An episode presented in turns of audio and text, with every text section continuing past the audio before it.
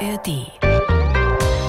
Mir hat meine Tochter viel Kraft gegeben und in dem Fall habe ich einfach nicht gejammert, weil ich so glücklich war, in München zu wohnen, weil ich so glücklich war, so ein, ein gesundes, tolles Kind zu haben, weil ich glücklich war, auf der Schauspielschule zu sein, weil ich neue Freunde gefunden habe, weil ich angefangen habe, mein Leben oder das ausleben zu dürfen, was mich ausmacht. Mhm. Und deswegen hat mich das überhaupt nicht mhm. gestresst. Die blaue Couch, der preisgekrönte Radiotalk. Ein Bayern 1 Premium Podcast in der App der ARD Audiothek. Dort finden Sie zum Beispiel auch mehr Tipps für Ihren Alltag mit unserem Nachhaltigkeitspodcast Besser Leben. Und jetzt mehr gute Gespräche. Die blaue Couch auf Bayern 1 mit Dominique Knoll.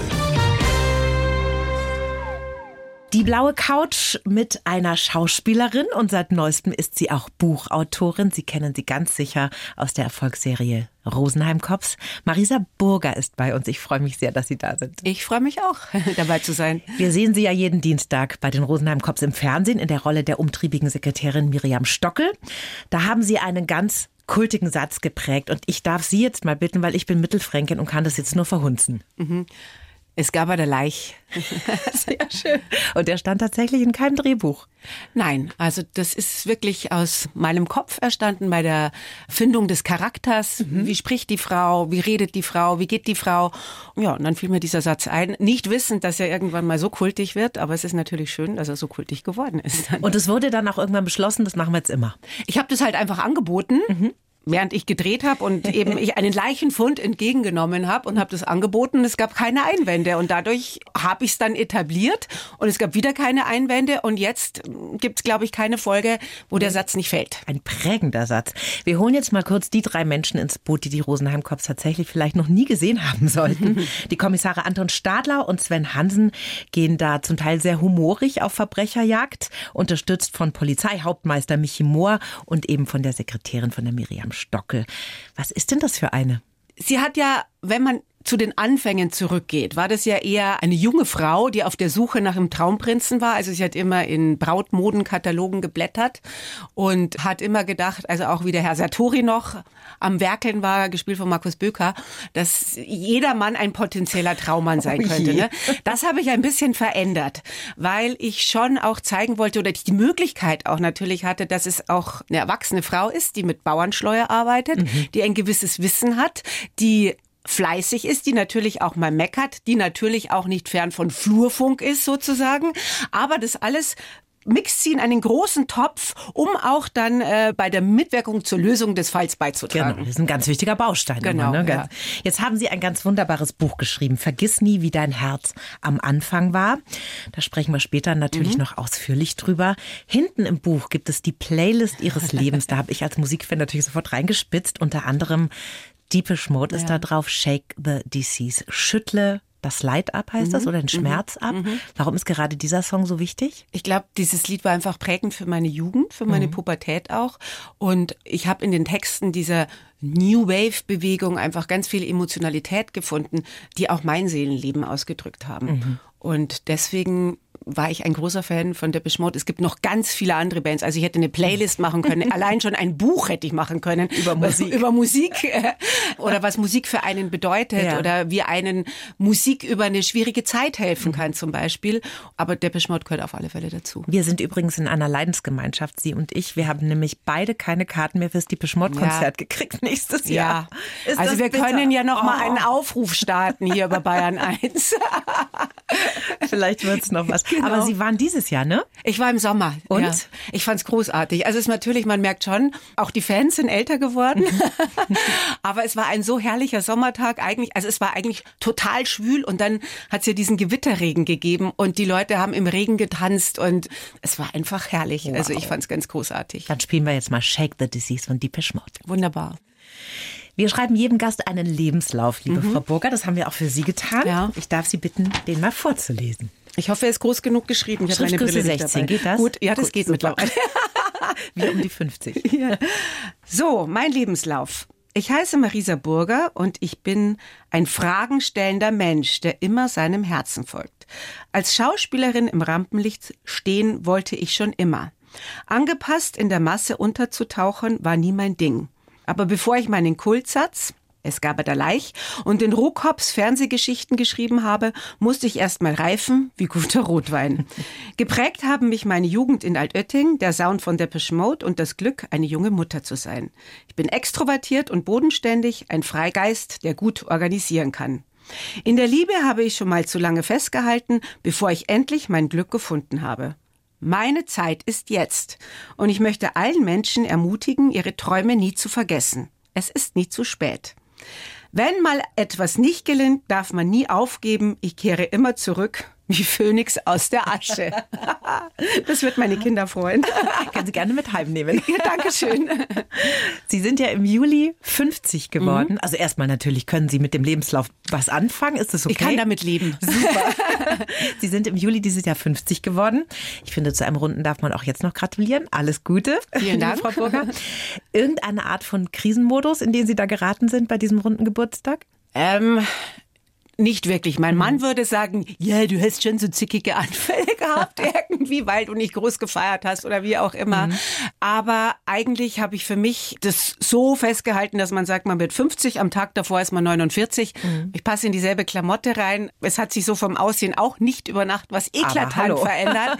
Und ich merke schon, dass ich viel Kraft habe und man darf auch nicht unterschätzen, finde ich, dass wir immer, immer so die 50 wird uns so vorgegeben als so, so eine Jahreszahl, wo mhm. jetzt wahnsinnig sich was verändert verändert. Natürlich verändert sich was als, als Frau. Mhm. Das darf man nicht außer Acht lassen.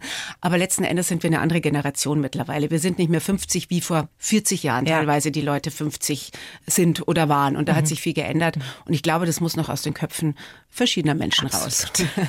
Sie sind ja in Altötting geboren und aufgewachsen und in Ihrem Buch sind in der Mitte auch ganz großartige Bilder drin von Ihrer Kindheit, aus Ihren Jugendjahren. Und Sie haben als Teenager sehr gerne schwarz getragen, ne? Ja, trage ich eigentlich immer noch gerne. Ich bin aber auch mittlerweile trage ich auch mal bunt.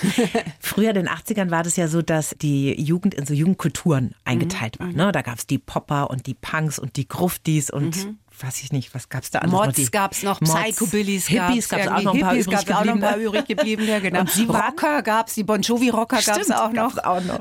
Und wo haben Sie dazu gehört? Also ich habe mich eher so dieser Wave-Bewegung zugehört, die nicht so ganz gruftig unterwegs waren, aber die doch so Lust an Mode hatten, natürlich schwarz angezogen waren, die mit den Haaren experimentiert haben, die bisschen traurig geschaut haben, eher bleich geschminkt, aber nicht so ganz ja. ähm, exaltiert wie die Grufti-Szene. Mhm. Ja, da habe ich mich eigentlich sehr wohl gefühlt in dieser, also dieser Gruppe. Grufti nach außen, Punk im Herzen, kann man sagen. Genau, Wafer nach außen, Punk im Herzen. Und wie ist das in Ihrer Umgebung so angekommen? In Altötting ist ja jetzt schon ein eher konservativer Ort. Ort. Ich glaube, alles, was da anders war oder wenn man sich irgendwie anders gekleidet hat, anders ausgesehen hat, das hat zu Schwierigkeiten geführt, ne, wenn man da auffällig geworden ist. Und mhm. ich glaube, was viele Eltern da tunlichst vermeiden wollten, dass ein Kind nicht auffällig wird. Ne? Auffällig in Form von nach außen gehen geht es nicht um, wie was innerlich mhm. aussieht, ne? Mhm. sondern es war einfach was sehr Äußerliches, finde ich.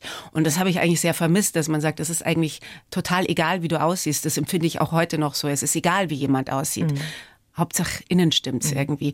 Und das ist oft so in so kleinen Ortschaften sehr, sehr schwierig, weil das hat was mit, ich sage immer, es hat was mit Rahmensprenge zu tun. Ne? Ja. Ne? Es ist ein gewisser Rahmen, der dir vorgegeben ist und du hast dich in diesem Rahmen zu bewegen. Und wenn du diesen Rahmen verlässt und den sprengst, dann wird's für eine Elterngeneration oder für eine Großelterngeneration mhm. vielleicht etwas schwierig. Aber sie müssten sich eigentlich damit auseinandersetzen. Man darf aber auch nicht vergessen, es ist auch eine eigene Generation gewesen, Nachkriegsgeneration. Und insofern ja, aber es ist natürlich was, wenn du ein Freigeist bist und wenn du jemand bist, der auch so ein bisschen auf, wie sagt man, äh, Provokation aus mhm. ist, weil er diese Dinge sieht, dann wird es manchmal ein bisschen mhm. schwierig. Gab es da auch so Situationen, dass Ihre Eltern Sie nicht aus dem Haus gelassen haben mit speziellen Klamotten oder so? Mm, natürlich. Also da gibt es schon so Sachen, wie kann man sich so kreislich machen irgendwie. Ne? Ich fand das total schön einfach. Ne? Also ich fand halt, das, was andere angezogen haben, fand ich jetzt nicht so mhm. hip, aber ich fand mich so schön. Also mhm. das ist schon ab und zu mal gefallen. Mhm. ja. Aber Sie haben dann Ihren Sturkopf behalten und gesagt, nee, ich laufe so rum, kommt mhm. einfach klar. Ja, genau. Altötting ist ja ein berühmter Wallfahrtsort. Mhm. Auch etwa eine Million Pilger kommen da jedes Jahr hin. Das ist ja verrückt. Das war mir gar nicht klar, wie viele Menschen. Wie haben Sie das denn erlebt in Ihrer Jugend? Also man ist natürlich geweckt worden, das habe ich auch ganz schön in dem Buch geschrieben, weil wir in einem Haus gewohnt haben, wo wirklich so die Pilgerstraße von Richtung München vorbeiging mhm. sozusagen. Und du bist halt da schon am Morgen, also wenn dieser Marienmonat Mai beginnt, wo die Pilgerfahrten also zu Fuß meistens starten, mhm. weil das Wetter ja auch ganz schön ist, dann, dann bist du halt mit Megafon und mit Gegrüßet seist du Maria, der Herr ist mit dir und diesen ganzen Gebeten natürlich geweckt worden und mit Mariengesängen und die sind dann schön bei dir. Also es war noch ein Haus dazwischen, aber die Straße, die Richtung Kapellplatz dann geführt hat, die ist schon fast bei unserem Haus vorbeigelaufen. Ja.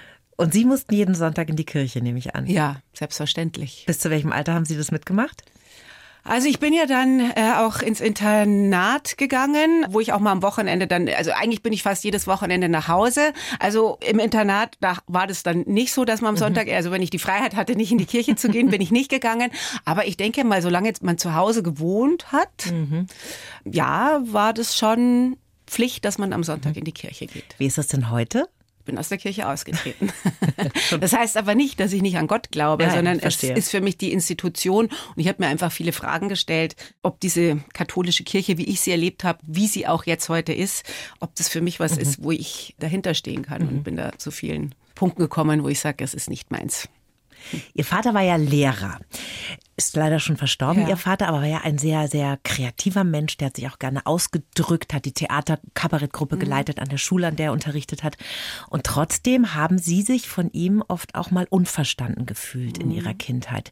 Wenn Sie da jetzt zurückblicken, von außen drauf schauen, können Sie verstehen, was das große Missverständnis war zwischen Ihnen?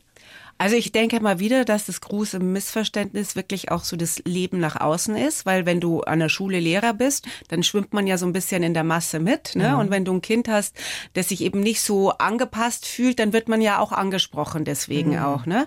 Auf der anderen Seite hätte ich mir gewünscht einfach, weil wir so viele Berührungspunkte eigentlich hatten, was die Literatur betrifft, was Theater, was meine mhm. Interessen waren, hätte ich mir gewünscht, wir hätten einfach einen guten Austausch gehabt. Aber ich mhm. glaube, der war einfach auch sehr in der Schule beschäftigt. Mhm. Der hat viele Gruppen geführt. Dann wir waren drei Kinder, die alle sehr nah aufeinander waren, wo man auch oft mal genervt war wahrscheinlich auch mhm. von dieser Bagage, wie man in Bayern sagt.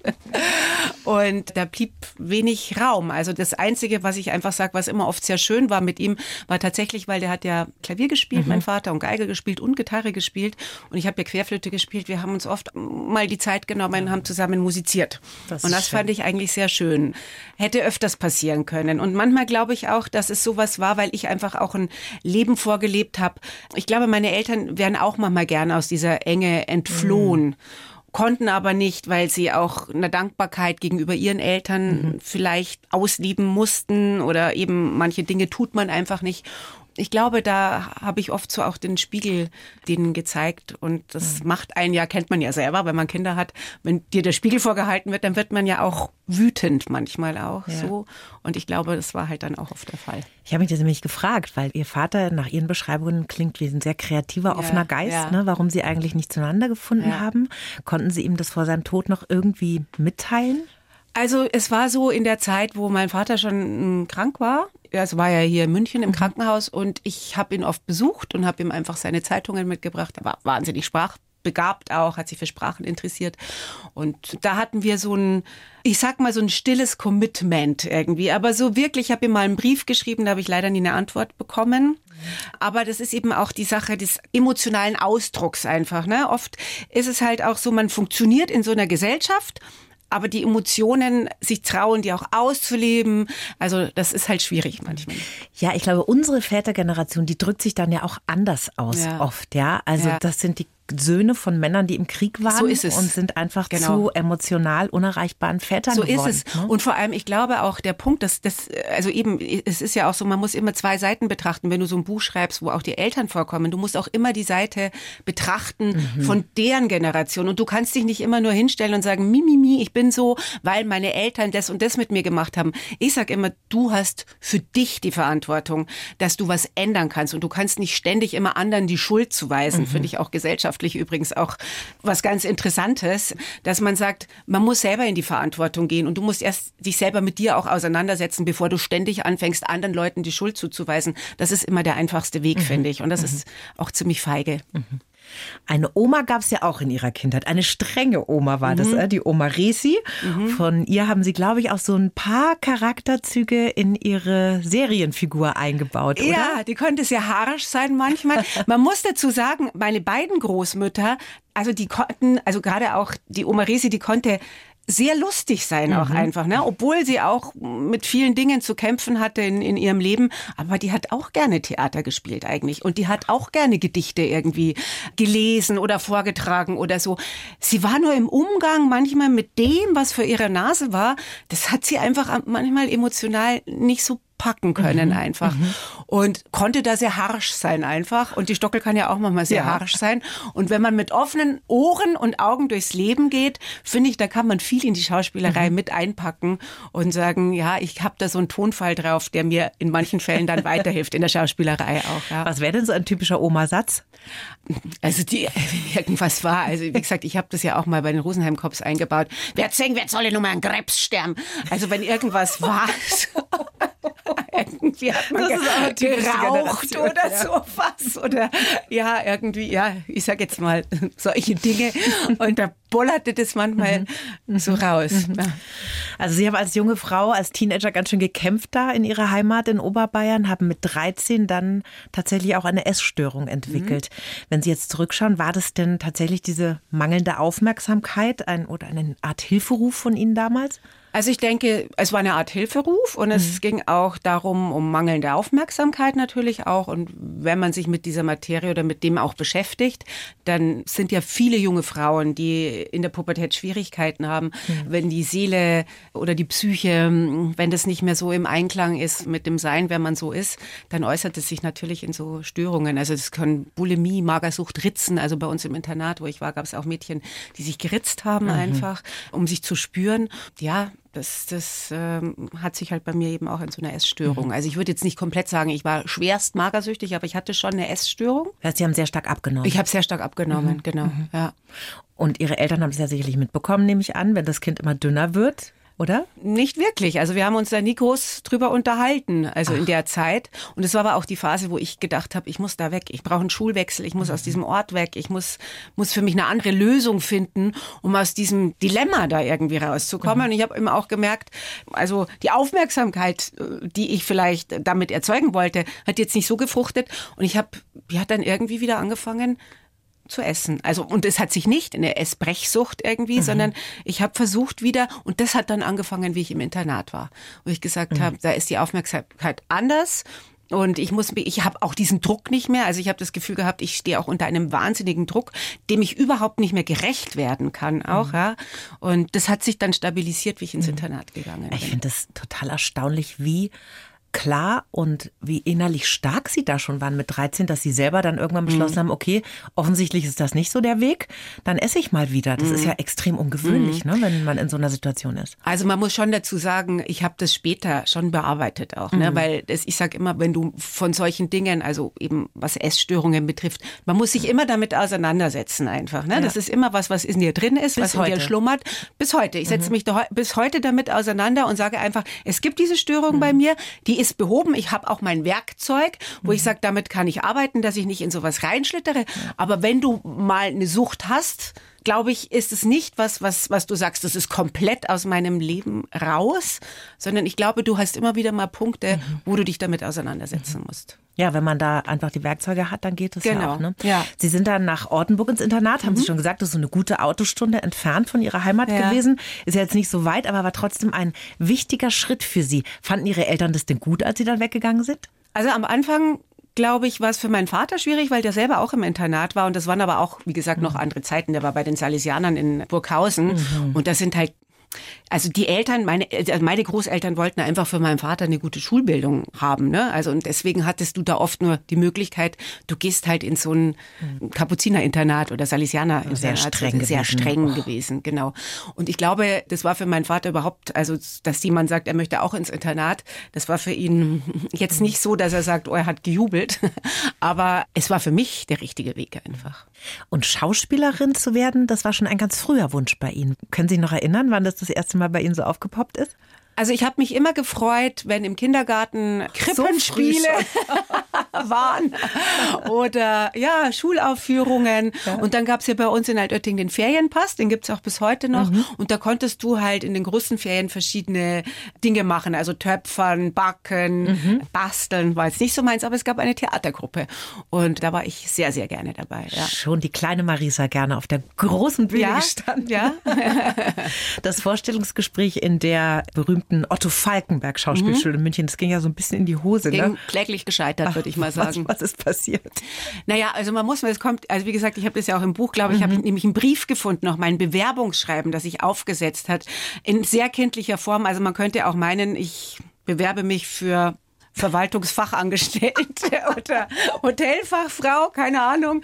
Also ich fand es sehr rührend. Das Ding ist einfach, ich hatte ja niemanden in meinem Umfeld, mhm. der mir in irgendeiner Weise erklären konnte, wie geht man auf eine Schauspielschule. Also wir hatten bei uns, das muss ich dazu sagen, in der Schule einen Schulsprecher, der sehr bekannt danach geworden ist. Und den habe ich manchmal so versucht zu kontaktieren. Der war älter als ich und der hat sich gedacht, was will die Olle von mir irgendwie? Mhm. Ne? Also der hat mir nicht geholfen einfach. Also auch, weil ich einfach auch sehr naiv war und weil ich einfach nur diesen Traum, so einen kleinen Mädchentraum da irgendwie ausleben wollte. Und du gehst dahin und du suchst dir irgendwie Stücke aus, die du in der Schultheatergruppe gemacht hast, weil du denkst, das ist total hot, was du da gemacht hast, hat aber überhaupt nichts mit dem zu tun, wer du eigentlich bist. Ja, ja woher soll ich das wissen? Und bin halt da auch hin äh, zur Falkenberg-Schule eigentlich in meinem Wafer-Outfit, mhm. was natürlich nicht der Sinn ist, um sich bei einer Schauspielschule vorzustellen, wenn man den Menschen sehen will. Mhm. Und da ist es natürlich so gewesen. Und dann habe ich die Antigone noch vorgesprochen, wirklich starr und steif in Schwarz. Ja, das war mir schon klar. Also nee, es war mir eigentlich nicht klar, sondern ich war mir klar, ich bin da so anders mhm. und die werden mich schon nehmen. Aber eben, ich wusste nicht, wie man da bei solchen Schulen vorspricht. Es hat mir auch keiner erklärt und keiner gesagt. Mhm. So. Ja, wenn man da null Vorbilder hat in der Familie ja. oder irgendwelche Verbindungen in diese Branche, ist natürlich ja. wahnsinnig schwer. Ja. Ne? Schon eine spezielle Sippe auch, diese Schauspielerin. Ja, natürlich. Und dann war es noch so, ich habe mir, also wir hatten ja lange keinen Fernseher bei uns zu Hause. Ich bin immer zu den Großeltern, zu meiner Oma rübergegangen und habe Fernsehen geguckt. Und mein Opa hat halt auch so Hans Moser Filme angeschaut. und Heinz Erhardt Filme. Und ich meine, das sind jetzt keine Vorsprechdinger, dann da mein anderer Großonkel, also es gab viele, also die haben ja, die Großeltern haben ja immer viele Geschwister gehabt damals. Es waren ja sechs, sieben Geschwister mhm. immer. Der andere Onkel war Stummfilm-Fan. Mir sagte, Sarah Leander war es und Marlene Dietrich. Aber das sind natürlich, waren jetzt nicht die Schauspielgrößen meiner mhm. Zeit einfach. Mhm. Wir hatten auch in Altötting kein Kino mehr. Also es gibt bis heute auch kein Kino mehr in Altötting. Das heißt, du hast auch keine Möglichkeit gehabt, einfach ins Kino zu gehen, mhm. um zu sagen, ich lerne da Kinofilme kennen, Schauspieler kennen, mhm. die mich dann begleiten, weil ich mich mit denen beschäftige. Ja, da war sehr wenig Arthouse, ne? ja, wusste es erst spät etwas Arthouse ist, ehrlich gesagt. Sie haben dann ja eine private Schauspielschule mhm. besucht, haben sich nicht unterkriegen lassen. Ja. Das zieht sich echt durch ihr Leben. Das ja. sind so ein Stehaufmännchen. Weibchen, finanziert von ihren Eltern. Das heißt, das mhm. fanden die dann schon gut, oder? Dass sie das gemacht haben. Also ich glaube, sie hatten einfach keine Chance mehr. Also mhm. das war jetzt auch eine Schule, die einen guten Ruf hatte in München, war Schauspiel München die sich mit Method Acting beschäftigt hat, hatte ich natürlich auch überhaupt keine Ahnung, habe mich da aber rein Acting müssen wir vielleicht kurz mal erklären. Für Lee alle. Strasberg, Susan Betzen einfach, das ist so, es hat viel mit Stuhlentspannung zu tun, es hat viel mit dem Innerlichsten an Geschichten, die man hat, rauszuholen, was Emotionen mhm. betrifft mhm. irgendwie. Es ist schwierig, man muss es zeigen. Also ich habe mal irgendwas gesehen, also man soll nicht vorgeben, sich zu rasieren, wenn man das spielt, sondern man soll sich rasieren. Genau. Also die absolute Wahrhaftigkeit ja. in der und Darstellung. erst in die Emotion gehen mit mhm. einer Geschichte, die mit dir was macht und dann sprichst du den Text sozusagen. Ah, okay. Leute, ich war 17, 18 und habe das gemacht. ich finde es im Nachhinein, habe ich es gemacht und ich mhm. fand es großartig. Ich habe in der Zeit, sagen wir mal, nicht so viel verstanden, mhm. aber im Nachhinein habe ich mich einfach sehr damit beschäftigt. Es hat nachgewirkt. Es ne? hat nachgewirkt mhm. einfach. Ne? Ja. Und ich war einfach froh, dass ich irgendein Instrument hatte, mit dem ich arbeiten konnte, um meinen Weg als Schauspielerin weiterzugehen. Mhm. So. Sie haben ja dann im Münchner Glockenbachviertel gelebt mit einem schwulen Paar in einer WG mhm. und das war eine lustige Zeit. So klingt es jedenfalls. Sehr lustig war das, ja. wilde Nächte. Ja, wilde Nächte, bedingt eher am Wochenende, weil ich hatte ja schon meine Tochter auch ja, damals. Ja. Ne? Ich bin ja mit 20 dann Mama geworden.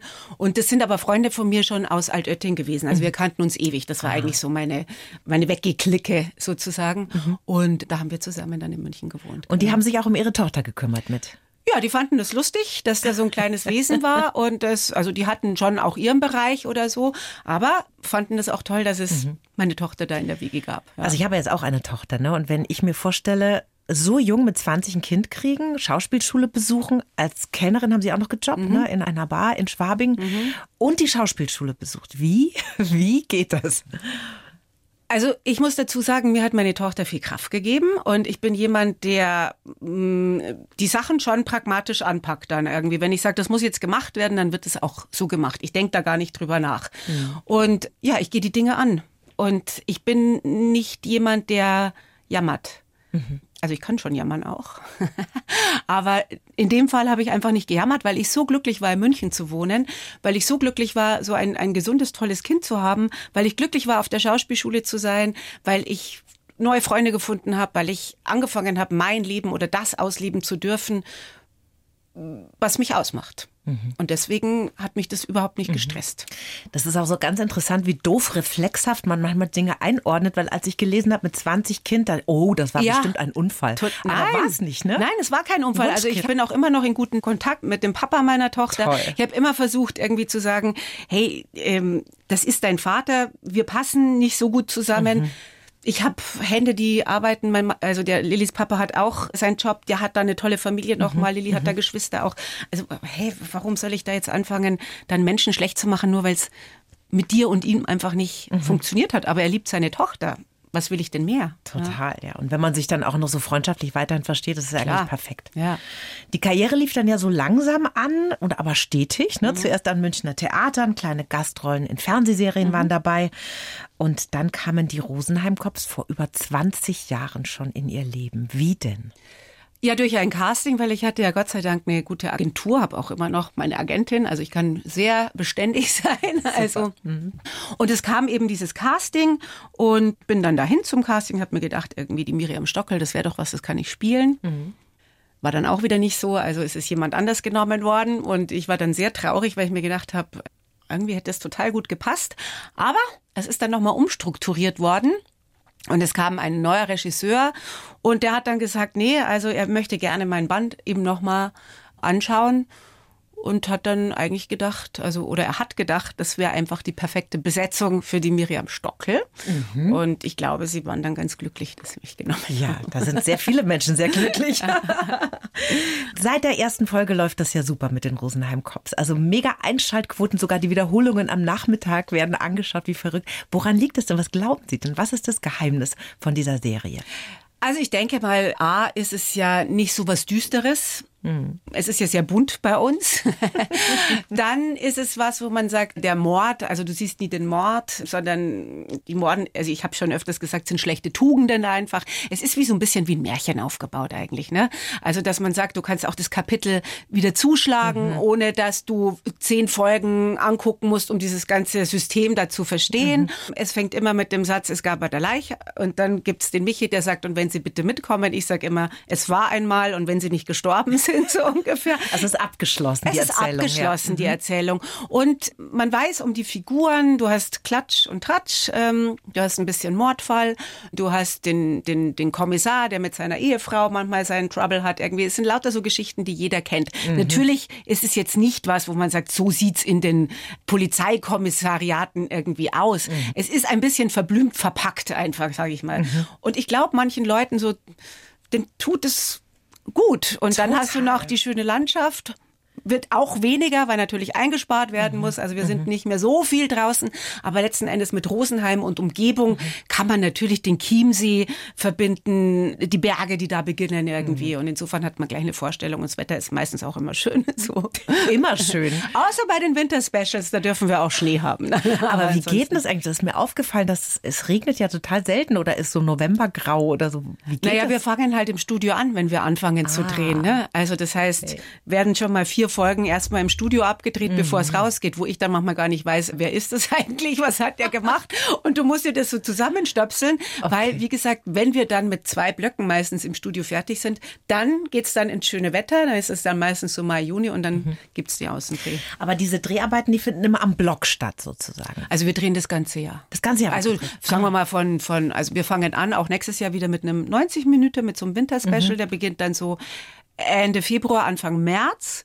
Und dann sind so drei, vier Wochen Pause und dann geht's bis November, Mitte November drehen wir dann die Folgen. Also Sie hätten für viel anderes gar nicht so viel Zeit eigentlich. Ich nehme mir meine Zeit. Ah. also ich schaue schon und dann ist es ja so, wenn jemand ein, ein steter Seher ist, der weiß auch, dass ich draußen nicht so viel bin, sondern die Miriam Stockel hütet das Büro Verstehe. und das Kommissariat und ich habe dann natürlich auch im Sommer für andere Sachen mhm. Mhm. Zeit.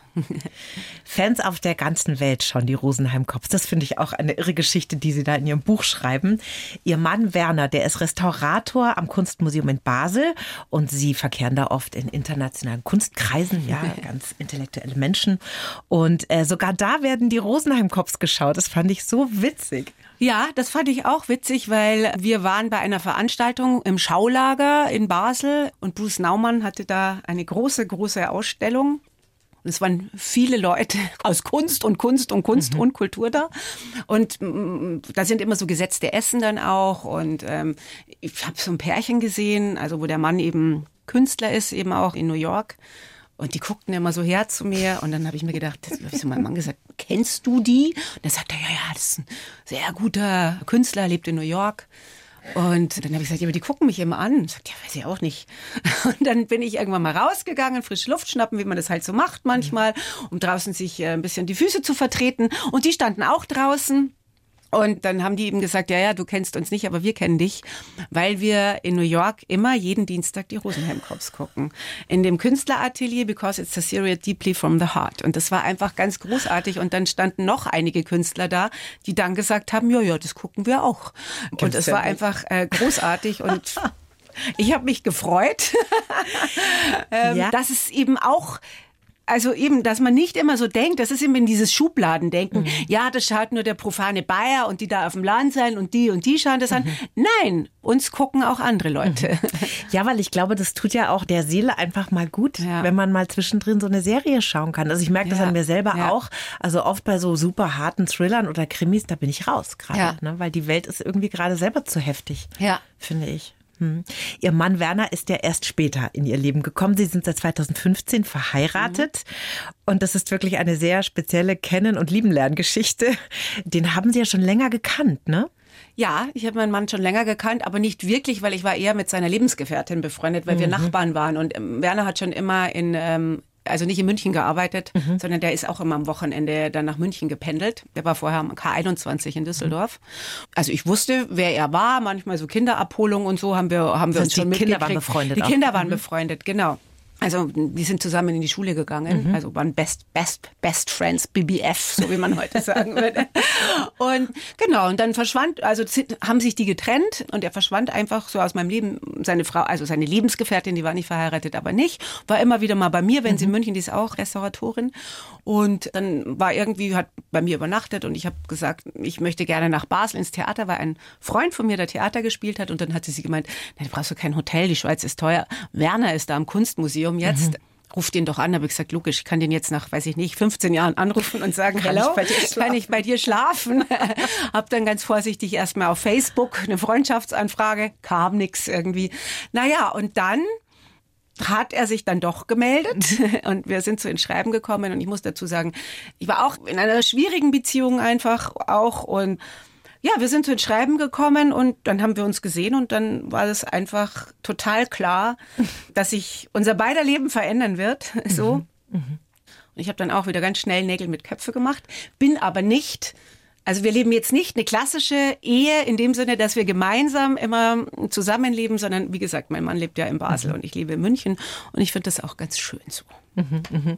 Sie haben das aber so knall und fall gemacht, ne, an Silvester, dass ja. Sie da zu ihm gefahren sind? Ja, Genau, also ich bin dann dahin gefahren, Silvester. Also er war schon vorher auch in München. Mhm. Und ich habe da einfach festgestellt, eben, ich war so, was ich auch schreibe, ich war so 39, 40 und das ist oft so ein Alter, wo man merkt irgendwie, ich möchte noch was anders in meinem Leben. Also ich will auch überhaupt nicht meinem Ex-Mann tue ich auch nicht in dem Buch irgendwas in die Schuhe schieben, sondern es war eine schwierige Beziehung. Zu einer schwierigen Beziehung gehören zwei dazu einfach. Und es war einfach so, wie ich gesagt habe, es ist so eine Sackgasse gewesen in meinem Leben, wo ich aber nicht wusste, wie komme ich da mhm. raus. Mhm. Und manchmal braucht es doch einen, einen Anstupser von außen. Und es war aber auch so, ich habe mir immer gesagt, wenn das jetzt nicht geklappt hätte, mhm. war es für mich auch der Anstoß, dass ich sage, ich muss mein Leben neu in die Hand ja. nehmen. Und eben, ich bin nicht nach Basel gezogen, habe hier alles abgebrochen, sondern ich habe angefangen, alleine zu leben. Und das habe ich bis dato nicht gemacht, weil ich habe in WGs gewohnt oder eben lange in einer Ehe und Beziehung einfach mhm. äh, gelebt und musste da anfangen, mich selber neu zu entdecken einfach, wie ist es, wenn man alleine wohnt. Und wie war's? Schrecklich am Anfang. Echt? Ja, was heißt schrecklich? Also das war so, wo man gesagt hat, ich war das nicht gewohnt. Also meine Tochter war zum Studieren schon mhm. nicht mehr da. Also war nicht mehr in München. Und du bist erstmal so überlegst, schaffe ich das? Also profan kann ich eine Glühbirne wechseln oder so. Oder was mm. eben auch so für mich so war, ich hatte immer, wo ich davor gewohnt habe, habe ich immer im Schlafzimmer Fernsehen geguckt, weil meinem Ex-Mann das Programm nicht so gepasst hat. Irgendwie, dann habe ich mich halt da ins Schlafzimmer verzogen. Und ich habe tatsächlich in meiner neuen Wohnung, bin ich auch immer ins Schlafzimmer zum Fernsehen mhm. gegangen. Und da habe ich mich irgendwann mal gefragt, wieso gehst du ins Schlafzimmer? Du hast so ein tolles Wohnzimmer. Wieso guckst du nicht da? Mhm. Also es waren so Mechanismen drin, wo ich sage, es beobachtet dich ja auch keiner. Und wenn die Tasse jetzt mal fünf Minuten länger an der Spüle egal. steht, ist es auch total egal irgendwie. Ne? Es ist deine Wohnung, aber man hat so seine, es ist, haben sich so Mechanismen eingeschlichen, mhm. die man halt, in, in, wenn man zusammen lebt, einfach auch dann noch weiterträgt irgendwie. Und da auszubrechen, das war, oder was ist Glühbirne? Oh, wie mache ich das? Ah, ich muss zu dem und dem Laden, ich muss mir jetzt so einen ganzen Vorrat von Glühbirnen, weil wie ist es, wenn da irgendwie eine ausfällt? Und das sind so Dinge, die muss also die sind mir da so bewusst geworden, wie, ja, wie, wie unselbstständig man vielleicht ja. auch geworden ja. ist, so, ne? was man früher überhaupt nicht war, sondern auf einmal kommst du in sowas rein und bist es einfach nicht mehr mhm. gewohnt, mit dir dich auseinanderzusetzen alleine. Und wie haben Sie das jetzt gelöst mit den handwerklichen Kleinarbeiten in der ich bin Wohnung? perfekt mittlerweile. Also es gibt nein, es gibt schon so ein paar Sachen. Also wie gesagt, Glühbirne wechseln oder auch mal, also wie sagt man, den Siphon irgendwie. Ja. Also solche Dinge, das kann ich ganz gut einfach. Mit aber, YouTube geht es doch super. Perfekt, aber es ist auch so, manchmal ist auch das ganz gut, wenn mein Mann kommt und ich sage so, mi, mi, mi, kannst du bitte das Ja, aber man hat ja auch immer irgendeinen Freund von einer Freundin, der ja. mal ein Loch in die Wand bohren ich kann. Ich habe aber sämtliche Ausrüstungen zu Hause. Ich habe einen Akkuschrauber daheim, ich habe einen Sehr Hammer gut. daheim, ich habe eine Rohrzange zu Hause. Also ich bin equipped und ich kann es auch. Das finde ich gut. Und diese Fernbeziehung Basel-München, die bleibt jetzt erstmal so. Das ist okay für euch beide. Ähm, es gibt schon Veränderungen, weil mein Mann aus Basel weggeht. Mhm. Aber er kommt nicht nach München. Nee, also ich behalte meine Wohnung hier. Wir ziehen aber ein bisschen ins Bergige, sag ah. ich mal. Und da wird was renoviert. Der braucht ja auch eine Aufgabe dann jetzt, mhm. sag ich mhm. immer. Und es ist aber nicht so weit weg von München. Es ist so Richtung Salzburg. Ach, aber wir ziehen jetzt nicht, also weil ich arbeite ja noch. Mhm. Und wir sind es wirklich auch so gewöhnt, dass wir nicht immer zusammen leben. Mhm. So. Mhm. Und deswegen behalten wir dieses Konstrukt auch weiterhin. Ich glaube ja auch, das hat viele Vorteile, ja. wenn man nicht immer zusammenzieht, so oder? Ist es. Welche also, sind die größten für Sie? Also ich freue mich einfach sehr auf ihn, wenn mhm. also diese Vorfreude, diese Sehnsucht, die sich so, also wir haben so immer, wenn ich drehe, also wir sagen immer so maximal zwei Wochen irgendwie. Manchmal sind es halt auch drei Wochen irgendwie, aber das ist sowas, also es wird sich lang, jetzt ne? ändern. Wow. Also jetzt wird sich's dann ändern. Aber es ist trotzdem so einfach diese Vorfreude, die man hat, wenn jemand kommt. Und eben auch, dass man dann sagt, man hat so Quality Time einfach. Also man, man überlegt sich, was machen wir? Und es schleicht sich nicht so dieses, ja, wir sind ja eh zusammen, wollen wir mal ins Kino gehen? Ah, hier können wir ja morgen machen oder so. Du machst Dinge bewusster, finde ich. Und du, und das finde ich ganz schön. Mhm, Vergiss nie, wie dein Herz am Anfang war. So heißt ihr wirklich sehr, sehr schön zu lesen, das Buch. Ich hatte da großen Spaß. Übrigens, glaube ich, für alle Menschen, die so ländlich oder sehr konservativ mhm. aufgewachsen sind, die werden sich da extrem gut wiederfinden, glaube ich. Wie war denn Ihr Herz am Anfang und wie ist es jetzt?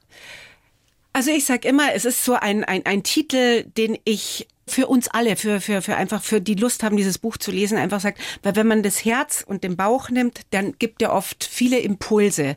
Und wir haben mit der Zeit verlernt, diesen Impulsen zu folgen. Und mhm. oft ist so wenn man was von Herzen macht irgendwie, wo man sagt, ich habe da eine Leidenschaft entwickelt, das, das geht so verloren im Laufe der mhm. Jahre.